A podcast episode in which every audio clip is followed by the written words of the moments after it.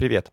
Это Боря, это наш новый формат подкасте, в котором мы поговорим о том, как, когда и почему появлялись или происходили те или иные события, явления или личности. В этом пилотном выпуске мы решили обсудить, откуда взялся Ленин, почему стал настолько значимой фигурой и в чем его идеи отличались от классического ортодоксального марксизма, и почему его образ будоражит нас по сей день. С чего же начался Ленин? Мы на самом деле находимся в интересной ситуации, когда вождь пролетарской революции вдруг оказался чуть ли не главным идеологическим врагом в постсоветских странах. На Украине его памятники сносят. В России Путин заявляет, что он заложил атомную бомбу в основании СССР. Хотя совсем недавно Владимир Ильич был практически божеством. Его тело до сих пор лежит в самом центре нашей страны внутри Зиккурата, а коллекция его трудов на вторичке начинает только дорожать. И вновь продолжает собой и сердцу тревожно в груди. И Ленин такой молодой, и юный октябрь впереди. И Ленин такой молодой, и юный октябрь впереди. Привет, Николай. А, привет, привет, Борис. Мы тут снова записываем очередной выпуск. Э, зрители уже знают, о чем мы сейчас будем говорить, но, мне кажется, для начала нужно представиться, кто ты. Да-да, меня зовут Николай, а, соответственно, я, естественный историк, а, как говорится, вот, Борисом учились до этого, да, в МПГУ на исторической политологии, то есть по образованию я базовый историк, но магистратура у меня это история идей, историко-филологическом факультете РГГУ, и, соответственно, скажем так, область моих научных интересов — это прежде всего все, что связано с дискурс-анализом, с историей идей, а, ну, приблизительно такое предметное поле. А, и в этом, в этом контексте, в этом отношении а, наиболее продуктивным, мне кажется, изучение вот именно конкретных а, авторов, да, и прежде всего каких-то таких а, прежде всего авторов политических, поскольку источники по ним доступны, да, и они объемные, и мы можем, ну, делать из этого серьезные выводы, скажем так, системы. Угу. Ну, я вообще просто удалиться немножко воспоминания. Эти ламповые денечки в бакалавриате, когда мы а, когда ты к нам пришел, нас было уже, по-моему, трое тогда на тот момент, или мы там плюс-минус соединялись. И когда мы все вчетвером тусили, я, ты, Леха, наш дорогой друг, а, Володя. А, да, драгоценные мы... кореша. Да-да. да, драгоценные кореша. Блин, это было очень круто. Это очень прям разбавляло жизнь в универе. Прям хотелось туда идти, чтобы снова о чем-нибудь поболтать на такие очень тяжелые темы, типа исторические. И это все прям очень-очень круто. И круто, что мы это все продолжаем. И э, вот так вот приходим в подкасты, делаем их. И сегодня поговорим на интересной теме. Это новый блог. И я бы сказал, что все хоть раз о том, о чем мы сейчас будем говорить, слышали. И слышали, что есть такой дедушка Ленин, что он какую-то там революцию устроил, что многие помнят его в основном образ как невысокого картавого дядьку на броневичке, вот его знаменитая речь на броневичке, который что-то кричит. И причем этот образ был создан на самом-то деле уже задолго после Ленина. Точнее, не задолго, а уже после него э, в фильме Михаила Рома, такой советский режиссер, «Ленин в октябре», снятый в 1937 году. И, собственно, там, скорее всего, вы и представляете себе Ленина именно вот из этого фильма. Вот.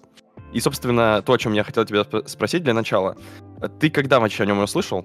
И э, что для тебя вот этот вот Ленин? Ну, если говорить о Ленине, стоит сказать, что я бы сказал, что Ленин это чудовищное существо гигантского масштаба. Ну, мне кажется, что Ленин, как бы это патетично не звучало, это такая лакмусовая бумажка. А, то есть э, Ленин был достаточно интересной фигурой, да, и он активен именно как политический аналитик а, и политический практик. Мне кажется, что именно в таком ракурсе его и следует воспринимать прежде всего. Как-то так, на мой взгляд. И для меня Ленин интересен как именно еще один еретик от марксизма. А, дело в том, что марксизм в чистом виде, да, мне, на мой взгляд, мне кажется, его получить, скажем так, невозможно. То есть любой представитель марксизма, да, будь то авторы гамбургской школы, там тот же самый Маркуза, Хорхаймер. А, в любом случае это а, марксизм с примесью. Да, и в этом отношении Ленин тоже не является чистым марксизмом, марксистом, и понять, каковы да, примесь, примеси, какие, скажем так, составляющие в ленинском марксизме отличают его от других авторов, э, мне кажется, что вот это вот крайне интересно. Слушай, ну, мне крайне интересно. Да, а если немножко пока э, вот именно про его личность, э, ты наверняка о нем слышал в школе, да, первый раз? Или где-то ну, столкнулся до? Ну, безусловно, естественно, в школе, но я бы сказал, что в современной школе фигуре Ленина э, уделяется достаточно небольшое внимание. Э, скорее, если, допустим, э, советская историография это одна большая сплошная апология Ленина, да, то постсоветская историография это, скажем так, избегает либо подчеркивает некую деструктивную роль Ленина в, точки зрения именно государственного строительства, и вообще политической практики. То есть для современной историографии Ленин это грандиозный разрушитель, ну и фанатик, скажем так. Ну да, тут интересно, очень сложно понять, э, что именно он такое, потому что в школах не так много ему уделено внимания, как, допустим, тому же Сталину. Ну, по объективным причинам, да, там и война, и э, направленность нашей госполитики на войну Великой Отечественную как точку центральную в истории. Но еще и, наверное, потому что достаточно тяжело объяснить, почему он был таким значимым. Кроме того, мне кажется, в свое время он был просто везде. Это то же самое, да, что у меня даже родители выкинули его тома сочинений, а сейчас, типа, я искал их, очень тяжело найти, на самом деле, в хорошем качестве, хорошие тома. И полное собрание считается очень раритетной вещью, типа, если полностью их собирать. А, вот. Тут вопрос не в качестве там того, что там написано, но в целом это достаточно тяжело найти, как исторический источник. В этом отношении наш друг и брат Алексей, э, человек, конечно, подвижник, э, который собирает полное собрание сочинений Ленина. Вот. Да, Чисто да, как, да, как да. фолианты. Слушай, ну вообще мы говорим Ленин, Ленин, Ленин, Ленин. На самом деле Ленин это не имя. Когда в школе ты первый раз встречаешь, ну Ленин. И запоминается, как будто вот ты его фамилия, наверное, да, а не псевдоним. На самом-то деле он у нас Владимир Ульянов, а всего у него было 146 псевдонимов, 17 на иностранном языке и 129 на русском. Это в несколько раз больше, чем у того же Сталина. Ну, понятно, что все они их любили и использовали, понятно почему. Опять же, все они были революционерами, им нужна была конспирация, все они были под запретом, и нужно было как-то выкручиваться и как-то искать пути поиска. То я нарыл воспоминания племянницы, она говорила, что я имею основание полагать, писал мой отец, что этот псевдоним происходит от названия реки Лена. Владимир Ильич не взял псевдоним Волгин, так как он достаточно был истрепан, и в частности его использовал, как известно, Плеханов, а также другие авторы. И вообще, откуда взялся этот псевдоним, там целая э, история, и их много разных версий, есть три ключевых. Слышал о них? Ну, я, к сожалению, не углублялся в этот вопрос, но... Там, короче, да, вот первое, это что река Лена, а, там, мол, были в 1912 году расстреляны бастующие рабочие золотодобывающего товарищества, и, мол, в честь этого Ленин назвал себя так, э, как бы символически. Потом есть идея о том, что его туда отправили в ссылку, хотя это не так, он там не был. И, наверное, самое... Э, Еще то, что он хотел Плеханова подколоть. Типа вот Волгин, Ленин, все дела. Ну и, наверное, самое прикольное это то, что э, Ленин, собственно, даже не то, что прикольное, а взял он ее потому, что это фамилия отца его подруги. Ильич, э, его звали Николай Егорович Ленин, вот, и, собственно, ее отец умер, он взял его фамилию, поддельный паспорт, и, собственно, с ним смог уехать, вот. Типа, много связанное с ним, с его прозвищами есть в этом смысле. Да-да, я думаю, что, в принципе, все три версии, они как-то их можно слить между собой и сделать вывод. Это всегда некая, знаешь, такая некий клубок ассоциаций, да, и мне кажется, что э, каждый из этих элементов, он имеет как бы свое значение в результате, да, вот в ну, да. выборе, выборе псевдонима, скажем. Причем там даже историки пытаются писать и, и находить в чем там. Одно не подходит по датам. Мол, первый раз упоминается Ленин, он себя подписывает в 1901 году, уже за границей, издавая одну из статей. А как бы все остальные, вот 1912 расстрел, значит, уже позже, значит, не подходит. То есть вот эти несостыковки люди ищут специально, чтобы понять, э, правда, неправда, откуда вообще это взялось. Но, наверное, самым реальным это как раз-таки просто фамилия другого человека, которую он взял и, собственно, закрепилась за ним. И так он с ней остался. Вот. Да, возможно, но, понимаешь, все равно э, мы не можем понять до конца мотивации да, при выборе псевдонима.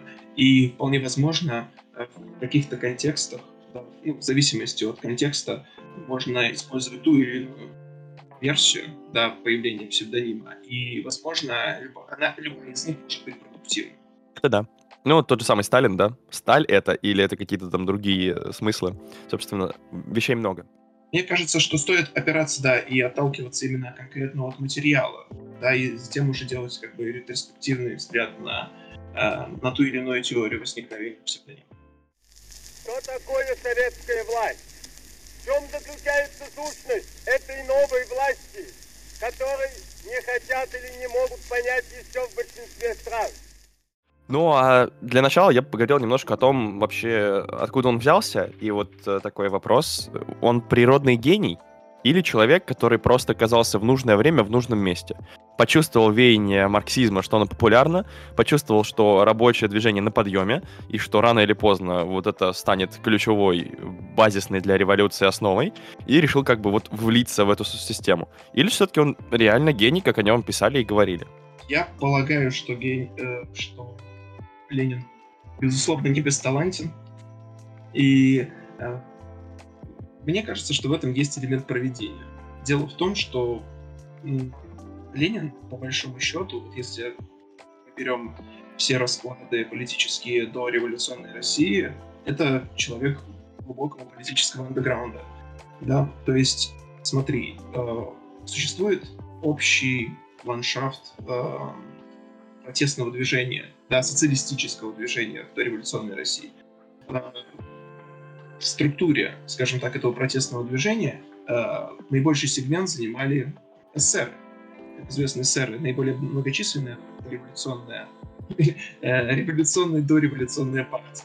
Да, а, точно численность, к сожалению, эсеров я не смогу подсказать, но где-то это, это исчисляется миллионами. То, то есть то ли, то ли один, то ли два миллиона, если не ошибаюсь.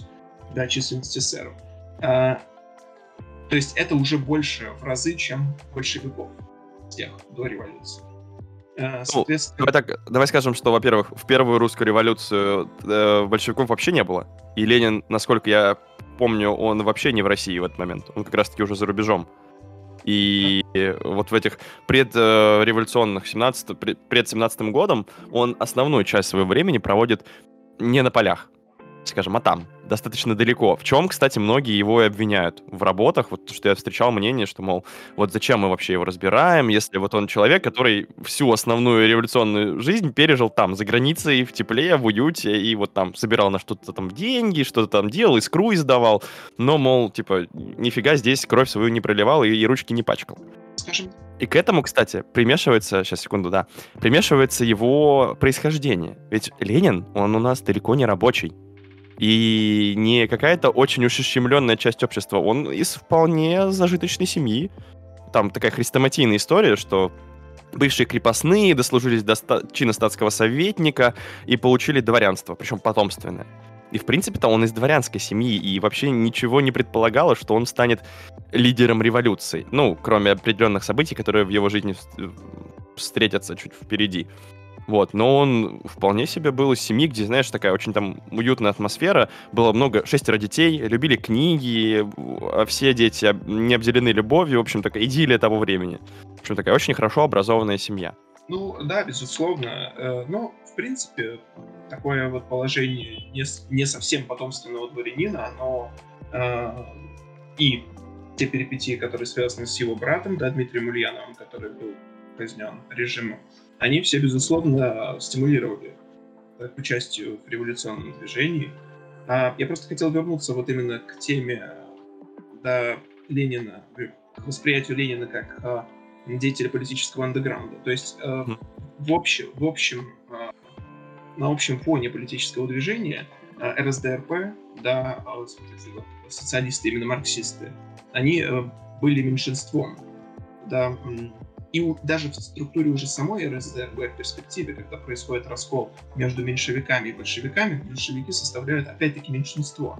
На всякий случай, на всякий случай для тех, кто нас слушает, э, допустим, не особо увлекаясь историей, РСДРП — это Российская социал-демократическая партия, вот, да. которая там потом поделится на меньшевиков, большую, как ни странно, самую большую фракцию, и большевиков меньшую фракцию и более радикальную, как считается, в которой Ленин, собственно, и будет э, состоять и руководить, по сути. Безусловно, да. И более того, уже непосредственно в структуре большевиков происходит раскол. А, да, он происходит прежде всего а, уже после событий революции 5-7 годов.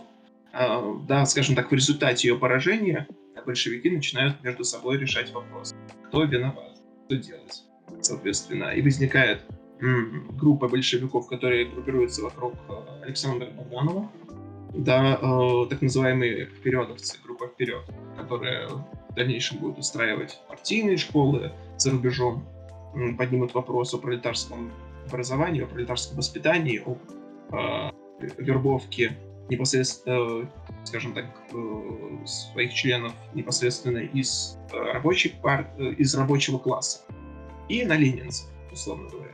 То есть э, даже в среде большевиков Ленин, по большому счету, изначально не был э, единственным и безальтернативным лидером. И в этом отношении, мне кажется, вот ленинский волюнтаризм, Ленин постоянно работает так или иначе на раскол. И вот это вот его политическое чутье, когда он понимал, что вот это вот марксистское движение большевистское, да, вот это направление, оно обладает какой-то решающей ролью в революционных событиях. И он, стремил, он не стремился к повышению массовости, да? К, он постоянно работал на раскол, как будто заранее понимая, что э, если он обретет лидирующую позицию, он выиграет в результате. Хотя, казалось бы, вот в этом отношении, я хотел сказать, э, парадоксально, то, что Ленин в своих теоретических работах постоянно апеллирует к, к массам, да, он подчеркивает роль масс, скажем так, вот этого безмолвного большинства, да, его революционного потенциала. Но в политической практике Ленин всегда работает на раскол и всегда работает на себя, на повышение, скажем так, своей политической капитализации. Это парадоксально. Слушай, ну, может быть, в этом сказывается некоторые его, ну, во-первых, личные амбиции, потому что, в принципе, с детских лет он был достаточно амбициозен, ну, скажем так. Ну, по крайней мере, мне кажется, он прекрасно понимал свое положение. Он знал, что он э, в каком-то смысле сильнее, в каком-то смысле интеллектуально выше некоторых сверстников, и, собственно, в том числе и вот в более поздних событиях, о которых мы только что говорили. Тут у меня просто есть воспоминания его директора, который вот, пишет о нем, э, Наумов такой был, который, кстати говоря, потом станет министром царского правительства. Вот я сейчас перейду к этой теме, которую я хотел затронуть. В общем, он пишет о Ленине. Способности он имел совершенно исключительные, обладал огромной памятью, отличался ненасытной научной любознательностью и необычной работоспособностью. Воистину, была ходячая энциклопедия, еще в детстве в самом. Вообще, э, Ленин жил и рос в очень интересных условиях, потому что, с одной стороны, вот Наумов, который потом станет его, по сути, противником, да, царский, царский министр, а директором в гимназии, где учился, был отец его будущего заклятого врага. Звали его Александр Керенский, глава правительства межутки между февральской и октябрьской революциями. И Федор Михайлович Керенский был тогда директором, и, собственно, тоже о Ленине достаточно тепло отзывался, как о очень хорошем ученике. Надо создать Красную армию труда. Она будет непобедима, если в ней будет трудовая дисциплина. И вот тут у меня как раз-таки тоже был небольшой вопрос. А, все это проходило в городе Симбирск в его детство. И вот этот вот э, вопрос о том, что неужели Симбирск стал такой точкой, откуда пошла разрастаться вправо и влево такие крупные политические деятели, причем не только революционного толка, да, ну, как и Керенский, как и, собственно, там, то же самое Наумов, которых уже здесь упоминали. Ну и, в принципе, через Симбирск много кто проходил. Это так? Я полагаю, что тут, наверное, стоит э, фокусироваться не просто на вот этой географической точке, да, отдельно Симбирск, а в общем и целом дать некую характеристику Сибири как э, региону, именно в политическом контексте. Дело в том, что Сибирь — это ссыльный край, и, как правило, туда не попадают по своей воле. А, и состав, скажем так, даже этнический состав жителей Сибири, э, это крайне разнороден. И, как правило, это были представители национальных меньшинств. То есть сам по себе сибирский регион, он становится таким русским непосредственно в результате деятельности советской власти, в результате деятельности школ и так далее. Но в общем и целом, по большому счету, автохтонное население Сибири, так или иначе, это э, финно-угорские народности, это татарские, да, тюркские, скажем так, э, группы. И поэтому очевидно, что какой-то протестный потенциал, безусловно, там присутствовал, да, и он не мог не сказаться на Ленине и на других, э, скажем так, деятелях, которые так или иначе связаны с Сибирью. Слушай, ну, кстати, в этом, в этом смысле, секунду, я прерву, да, э, есть интересно вообще, если смотреть э, на то, у нас есть очень четкое географическое распределение, иногда так можно его э, приплести к политическим лидерам. То есть, допустим, в поздних советах, э, там, в Советском Союзе именно, можно вспомнить, что Украина была такой э, кузницей кадров, да, доминирующая точка среди э, всех остальных республик, которая поставляла кадры для верховных должностей, там, начиная с э, Хрущева и заканчивая очень большим количеством номенклатуры из именно украинских э, частей. А Симбирск, ну, точнее, это Ульянов сейчас, город современный. Ну, вообще, Сибирь, Урал, э, действительно, с, с долгого времени ссыльный край, э, в котором, э, кстати, я вот сам был э, еще дальше туда, за Сибирь, э, на Байкале, и ездил по местам, где раньше жили э, декабристы сильные декабристы, которые туда отправляли. И вот одна из черт, черт, которые всегда выделяют те, кто там показывают дома их, да, рассказывают экскурсии, то, что, в принципе, каждый из сильных и их семьи в частности, жены декабристов, очень много привносили культуры в тот регион, в который они приезжали. Даже не то, что культуры, а скорее пытались выстроить инфраструктуру. То есть помогали с открытием школ, с обучением детей местных, выстраивали какие-то кружки, пытались чем-то заниматься, там литературные кружки создавали. То есть, в принципе, такой рассадник э, идей целом, не только там революционных, но и впоследствии, конечно, если туда приезжают люди постоянно определенного толка за определенные вещи, а чаще всего за какие-то бунты или, или тем более вот такие после, в момент там первой, второй русских революций, за такие агрессивные поступки, то, собственно, понятно, что здесь и будут появляться люди более направленного толка. Кроме того, действительно, как ты отметил, это очень далеко от Москвы и Петербурга. А всегда, чем ты дольше, особенно в то время, тем сложнее до тебя добраться, тем хуже будет работать полиция на местах, и тем больше можете себе позволить, наверное. Да, ну, вообще, в общем и целом, я даже подчеркнул, что он очень разнородный этнически. Да, и, как правило, то есть мы можем в Сибири наблюдать, если поехать, допустим, в какие-то небольшие села, деревня, там есть, допустим, деревня, условно говоря, типа украинские, то есть ты можешь попасть туда, посмотреть, и ну, это украинское село, по большому счету, так или иначе. А, и мне кажется, что ну, это, безусловно, крайне важно, и ну, это логично.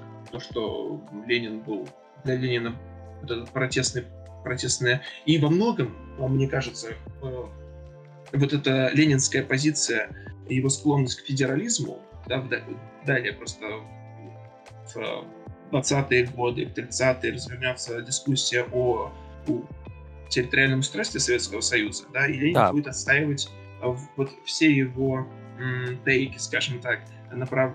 которые говорят о великорусском шовинизме или о, допустим, положении угнетенных наций и народов. Да. Насколько я помню, планы, да, там Сталин с Лениным в основном спорили, автономизация и федерализация, насколько я понял, помню, да? Да, да, да. Угу. То есть э, вот это стремление к созданию более, более федерального э, устройства Советского Союза, э, взгляд на Советский Союз как на содружество именно республик, содружество наций социалистических, э, это, конечно, безусловно, ленинская линия, и я полагаю, что на формирование такой линии повлияла среда, в которой он и жил. Кстати, очень интересная мысль, действительно, что когда ты растешь среди большого количества разных этносов, которые со- сосуществуют вместе и друг другу не мешают, как в противовес до того, что часто происходит в центре, потому что мы даже очень, прям мысль сразу приходит, э, у нас не очень любят об этом говорить, но на самом-то деле русские императоры, и в том числе Николай II, они были такими достаточно жесткими шовинистами, и черту оседлости для тех же самых евреев очень долго держали, не хотели ее отменять, да, чтобы они не могли селиться в крупных городах. И, собственно, все это внутри, и даже некоторые националистами были, хотя сейчас в, национализм в контексте императоров часто считается как бы правильно, типа, мол, они таким образом защищали русский народ, как у нас любят говорить по телевизору иногда. Вот. Но, собственно, факт того, что Ленин как раз-таки идет в противовес, и это, опять же, основывается на том, где он рос и что он видел. Дядька, я полагаю, что я полагаю, что в этом просто очень много немецкого. Царская династия. Да-да-да. Соответственно, не что, не что прусская и не чуждо. Да-да-да, действительно, кстати говоря. Без нас некому будет установить порядка, распределить работу, принудить к труду. Без нас все развалится и государство распадется. Слушай, но есть еще один очень важный момент, который выделяют все абсолютно биографы, которые о Ленине пишут, что, собственно, повлияло на него больше всего именно в его поворот в такие революционные идеи, это его брат Александр Ульянов, который, э, которому Ленин очень хотел подражать. Он, собственно, очень сильно любил, он считал его своим наставником, он считал, что вот именно он э, э такая икона для него, которой нужно следовать, которой нужно подражать а с его братом происходит достаточно сложная вещь, да? Когда в 1881 году покушение на Александра, первое, а потом еще и второе, в итоге Александр уби- убит, э, убийцы пойманы, повешены, но вот идея, которая после них осталась, она никуда не делась, она не умерла. И как раз-таки прям твоя тема, да, идеи не умирают, они продолжают жить и заражают других людей. И, собственно, брат э, Владимира Ульянова, Александр, решил, что вообще это годная идея. Потом он читает еще параллельно Плеханов э, и Маркса, которые появляются и распространяются среди молодежи и молодежных сообществ. Ну и решают, что, собственно, я тот еще мамкин революционер, я тоже создам свою банду с Блэкджек, Блэкджеком и Динамитом. И пойду, в общем, следующего царя тоже подмочу, правильно? Конечно, логично. Вот. Но, как мы все знаем, э, такие идеи далеко никогда не заканчиваются успешно, когда ты молодой, юный парень, который там, он на самом деле там что-то деньги собирал, и организацию делал, и динамит даже уже купил, но все это было под крылом охранки, и в итоге его поймали, и в 1887 году его повесили с остальными заговорщиками.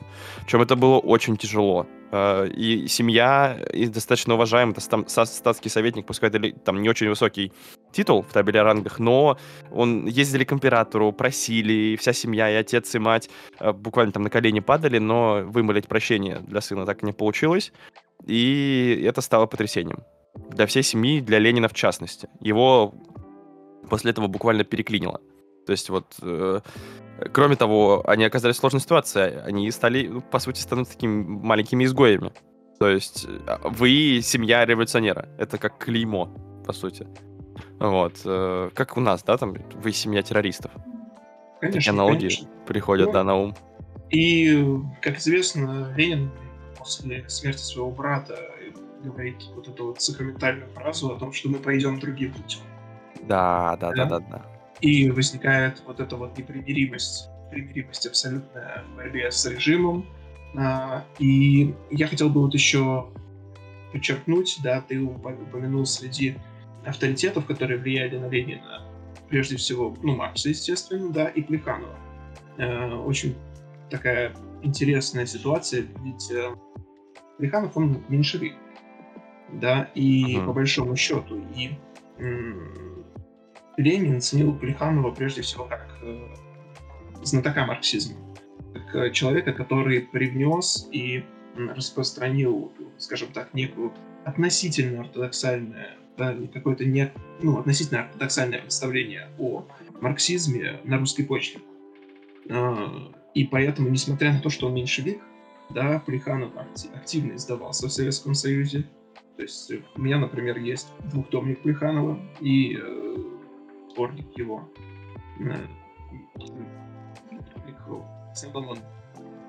из Ну, состоит. Мне Да. даже интересно, мне кажется, здесь просто потому, что масштаб личности такой, что который вот отрицать уже не получится никак. Вот он настолько действительно важен для социалистического и коммунистического сообщества. Причем не только у нас, и за рубежом, я знаю, что его много читают. И Плеханов достаточно крупно переведен, то есть много книг есть, и он повлиял в целом на формирование этих идей. Я думаю, что просто, ну, понимали, что его масштаб личности такой сильный, что уж запрещать его было бы не, не, не с руки. Кроме того, влияние, на, может быть, на Ленина как раз-таки сказалось в свое время. Я полагаю, что да, главное в данном контексте это именно влияние конкретно на Ленина. Я полагаю, что труды Плеханова, конечно, он имел влияние, собственно, и в международных коммунистических структурах, но, э, скорее всего, то, что он повлиял на Ленина, и вот эта вот метапозиция Ленина как основного, э, как человека, который обладает эксклюзивным правом трактовать марксизм, да, на 1,6, 1,7, ну, в общем, на достаточно большой части суши, э, обусловила вот эту позицию Плеханова в идеологическом сообществе. И м, дело в том, что уже западные марксисты в этом отношении, хотел бы подчеркнуть Антонио Грамши, э, да, они во многом уже опирали- опираясь на Ленина, опираясь на его работы и на его на представление о Плеханове, э, строили уже свои теоретические какие-то выкладки, условно говоря. То есть мне кажется, что тут принципиально именно э, принципиальный авторитет Плеханова в глазах Ленина, который уже потом масштабировался на марксистское движение в целом. Мгм.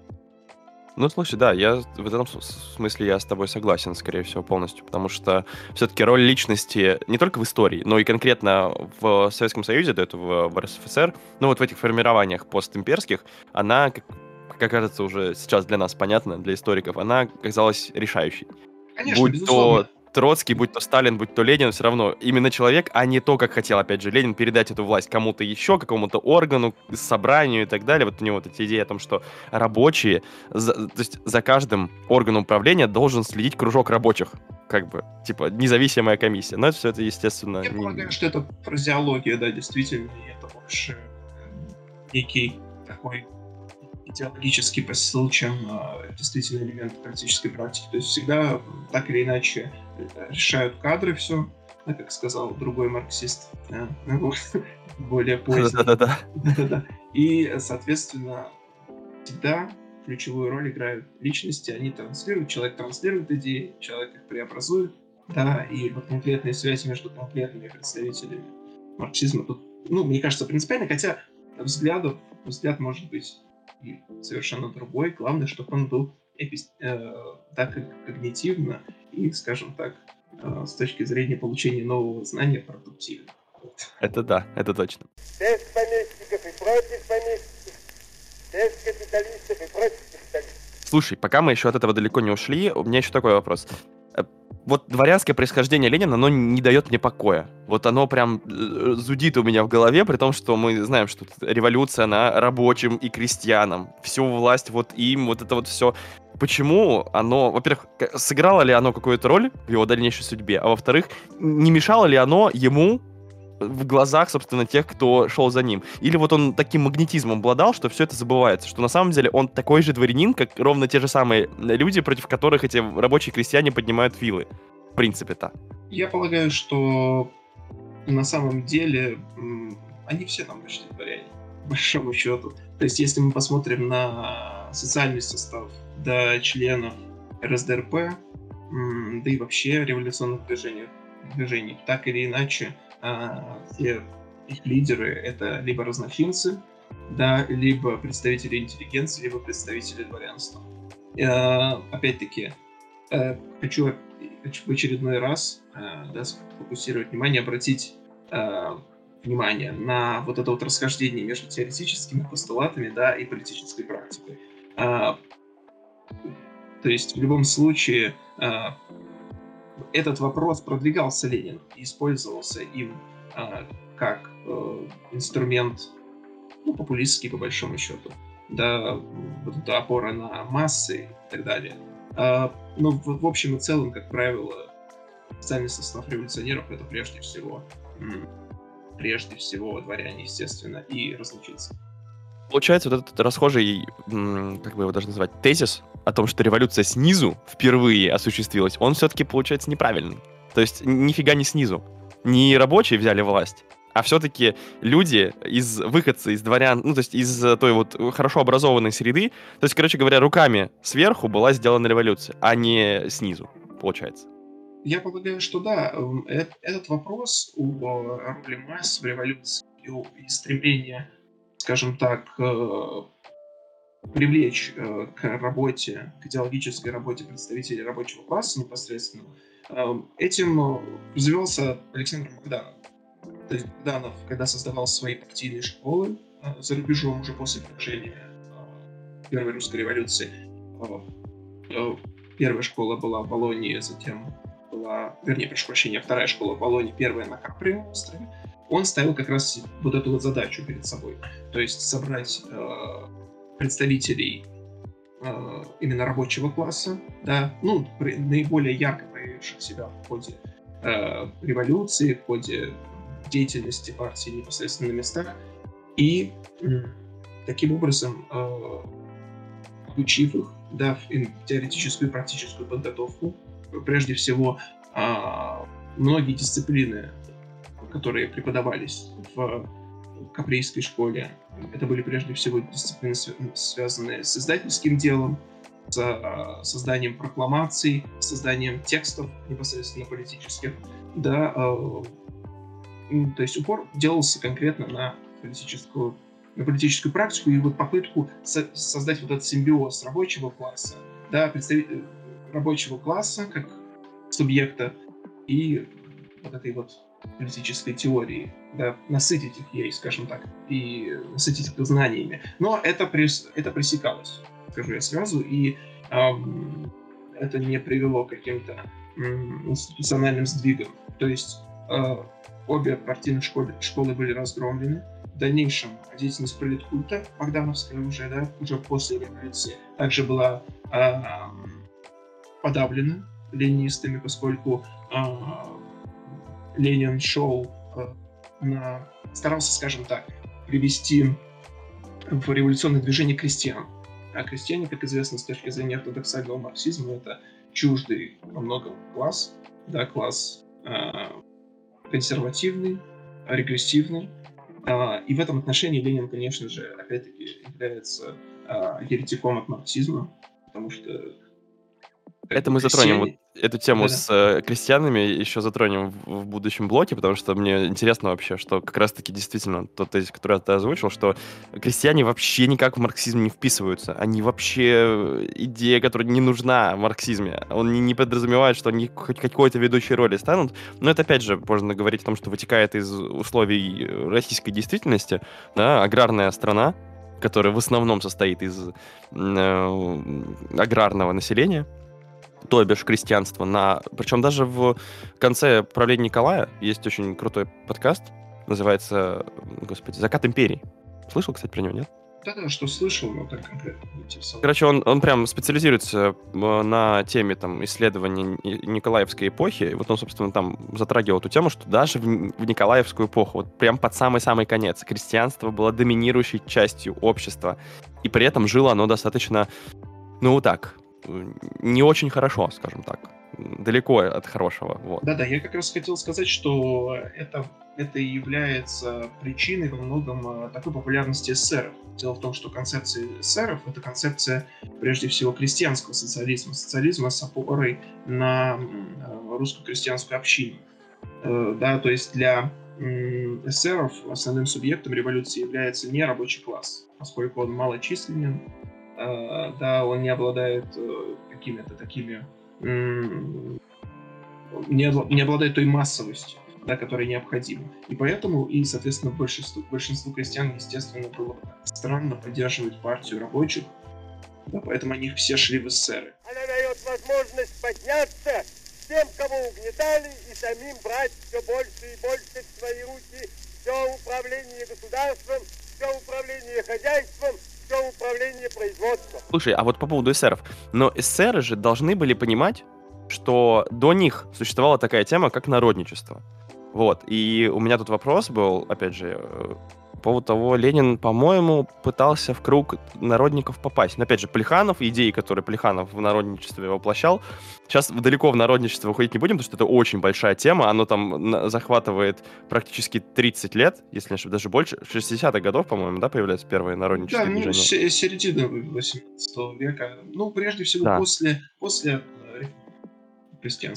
э, крестьянской. Да-да-да-да-да, вот, собственно, и вот эти, там много там было приближено, там, «Земля и воля» и так далее, но вот мне отдельно интересна теория малых дел, а, которая была после хождения в народ, Хождение в народ, когда, мол, интеллигенция, опять же, вот как раз-таки это ленинская тема, э, образованная пытается прийти к русскому крестьянину и сказать ему, чувак, я тебе сейчас все объясню. Вот как мир устроен, что хорошо, а что плохо. И мы все знаем, что их там потом палками гнали, избивали и вообще не поняли грубо Удалось говоря. показать жизнь на пальцах. Да, да. Тем более русскому крестьянину в лаптях.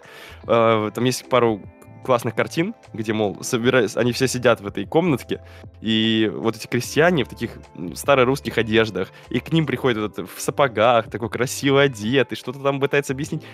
А не о том. Ну, чувак, зачем? Ты все равно, ты в пустоту говоришь. Вот. И потом вот это вот хождение в народ, когда пере, переосмысленно, да, не надо так прям радикально приходить им рассказывать, что у нас тут все плохо, и мы сейчас поднимем революцию, станет хорошо. Не, не пойдет. Нужно там, типа, делать их жизнь лучше вокруг, и тогда, мол, они станут нашими. И, собственно, вопрос в том, что э, Ленин, может быть, оттуда что-то подчерпнул. Вот как раз-таки понимание, что без крестьян революция не станет возможна.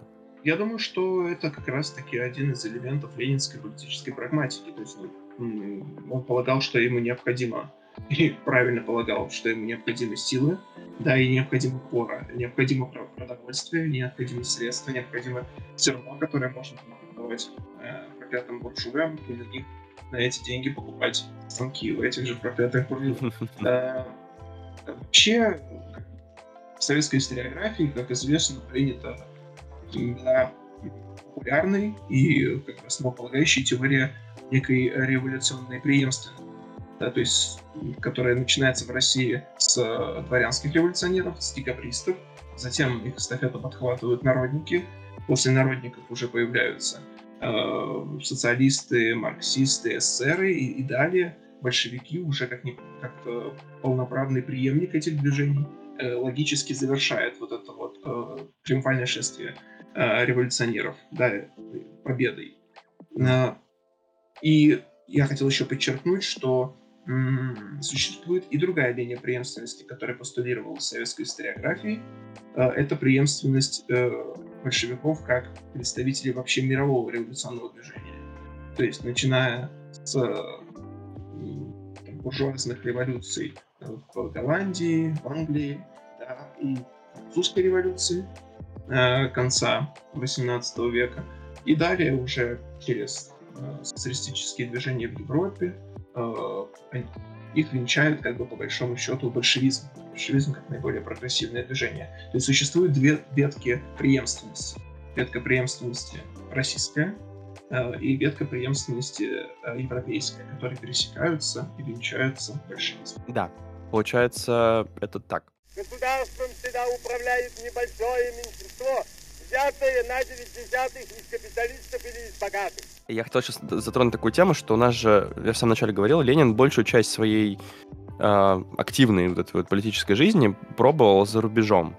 И его первый побег происходит в декабре 95 -го года, когда он, как и многие другие члены Союза борьбы за освобождение рабочего класса, э, были арестованы, а потом, э, проведя год заключения, они оттуда выходят, их отпускают, и в 97 году они уезжают э, из этого, э, ну, из России, по сути.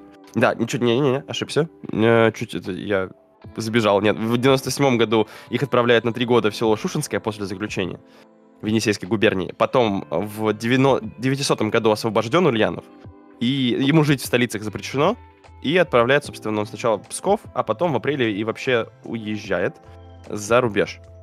Скажи мне, а вот роль миграции наверняка самая большая в его жизни или нет? Э, я думаю, что роль иммиграции... Я, наверное, не смогу сказать точно, да, насколько, какова роль иммиграции именно в жизни Ленина. Мне кажется, что в этом отношении он достаточно последователен.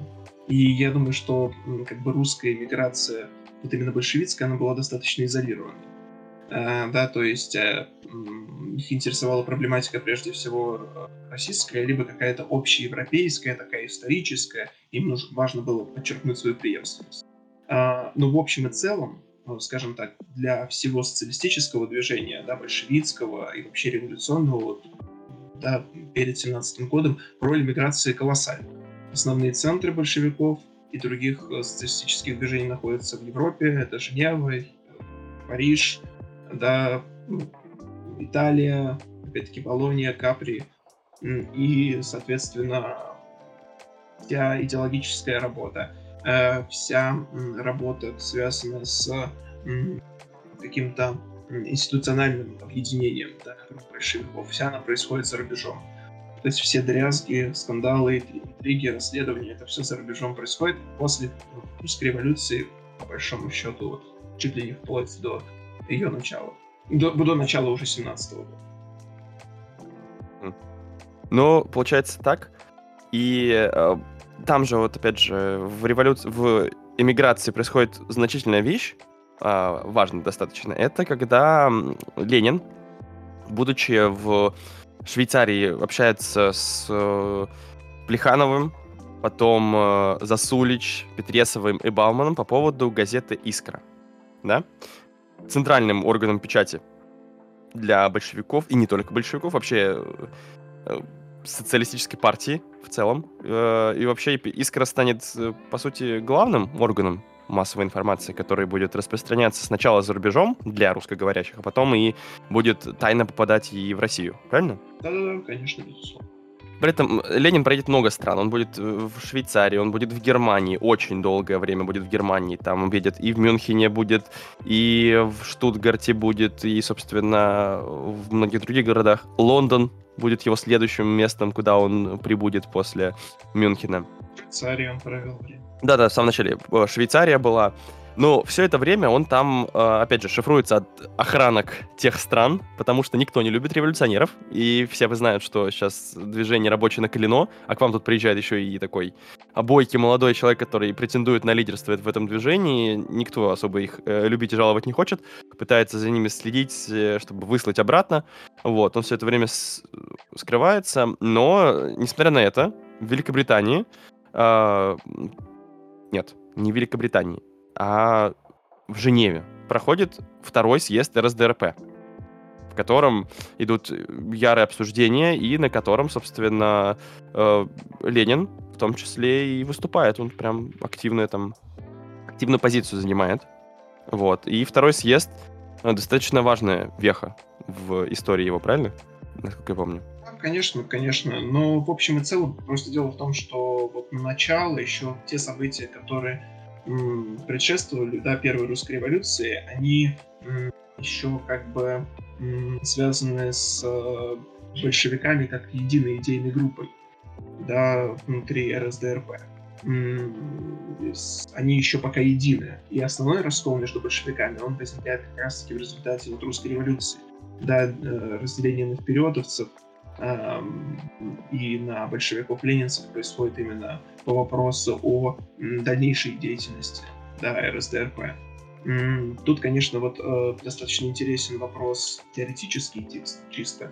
Да, то есть э, Ленин в данном случае является апологетом в кавычках а, ортодоксального марксизма. Для него принципиальный тезис о примате базиса над стройкой, да, примате Э, политически, политического обладания, ну, обладанием средствами производства над, э, над культурой, над сферой образования, скажем так.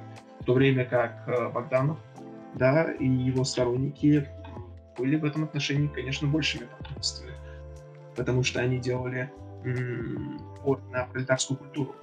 И основной тезис Богданова заключается, заключается в том, что э, революционное движение в случае взятия власти э, будет в том, что э, без должного образования, без, без создания э, изолированной пролетарской среды э, культурной, э, рабочие просто воспроизведут стереотипы э, поведения буржуазного система вос- самовоспроизведется.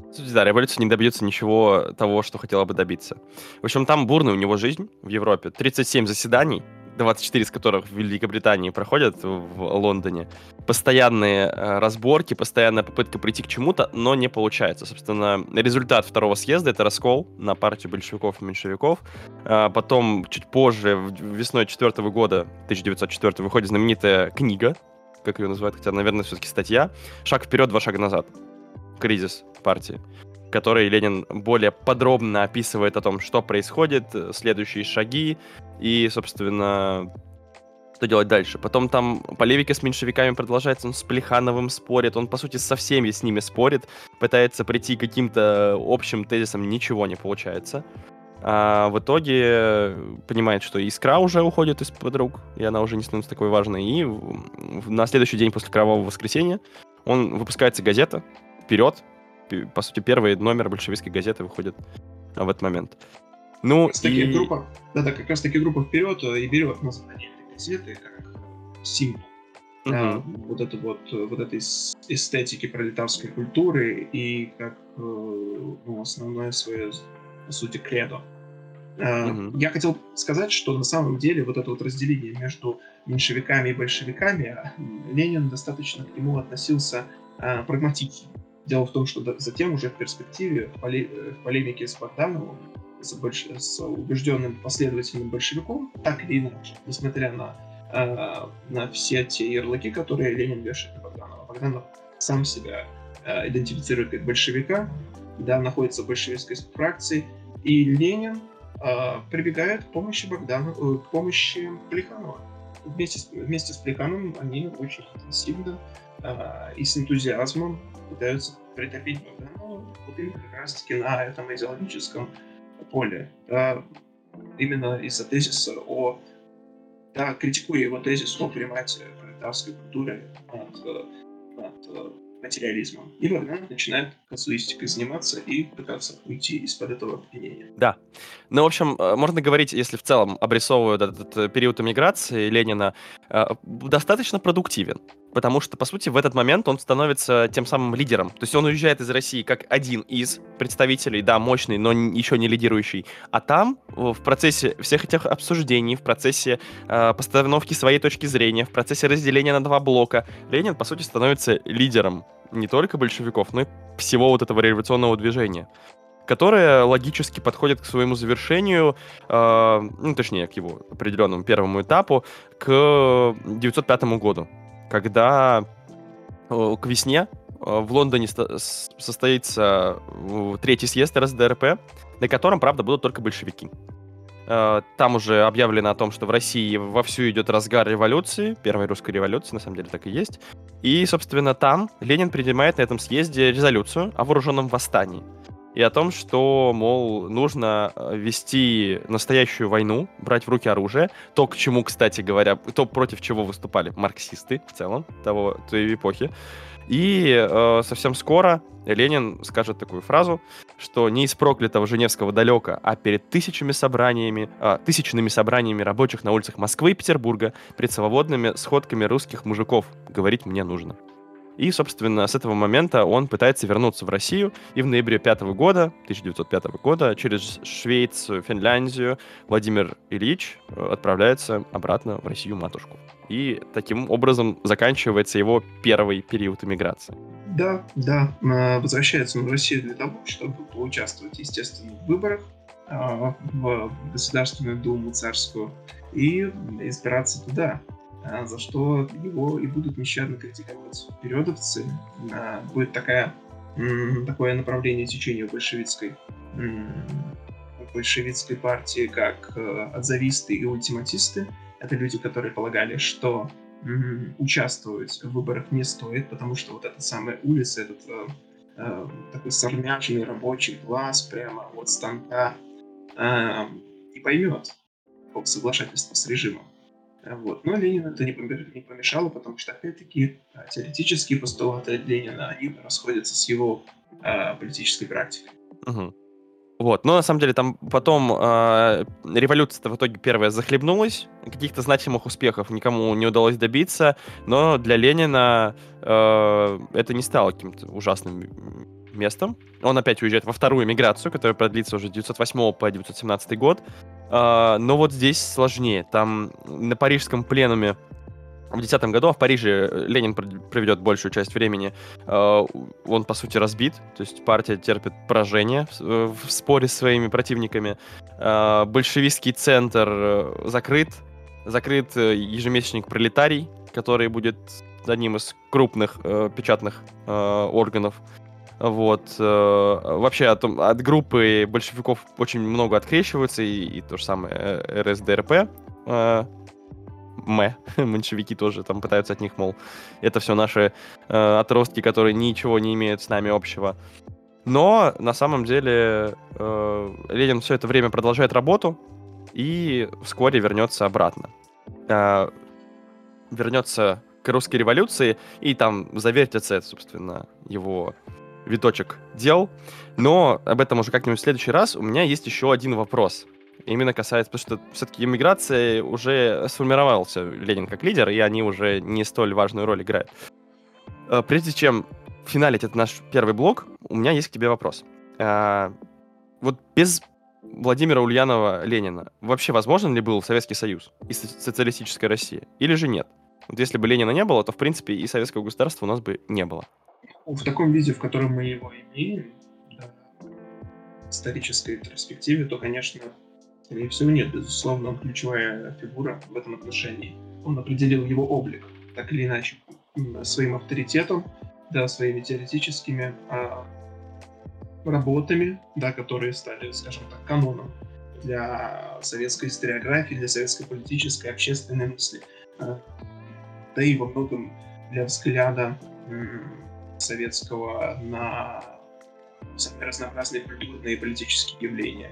Ну да, я бы сказал, что кроме того, что он стал символом революции, как ни крути, но его слова на броневичке, он стал не только мозговым, да, и идеологическим центром, он все-таки стал еще и значимой фигурой, который приехал, вот этот вот знаменитый его проезд в пломбированном вагоне, э, приехал на вокзал, не побоялся, хотя вот это, это тоже известный момент, что он ехал, и где-то, по-моему, в записках или кому-то в воспоминаниях он говорил, что вот я еду и понимаю, что если я сейчас выхожу на вокзал, а там никого нет, то есть нету рабочих, нету моей поддержки, то меня просто арестуют, и я погибну, и меня, скорее всего, расстреляют.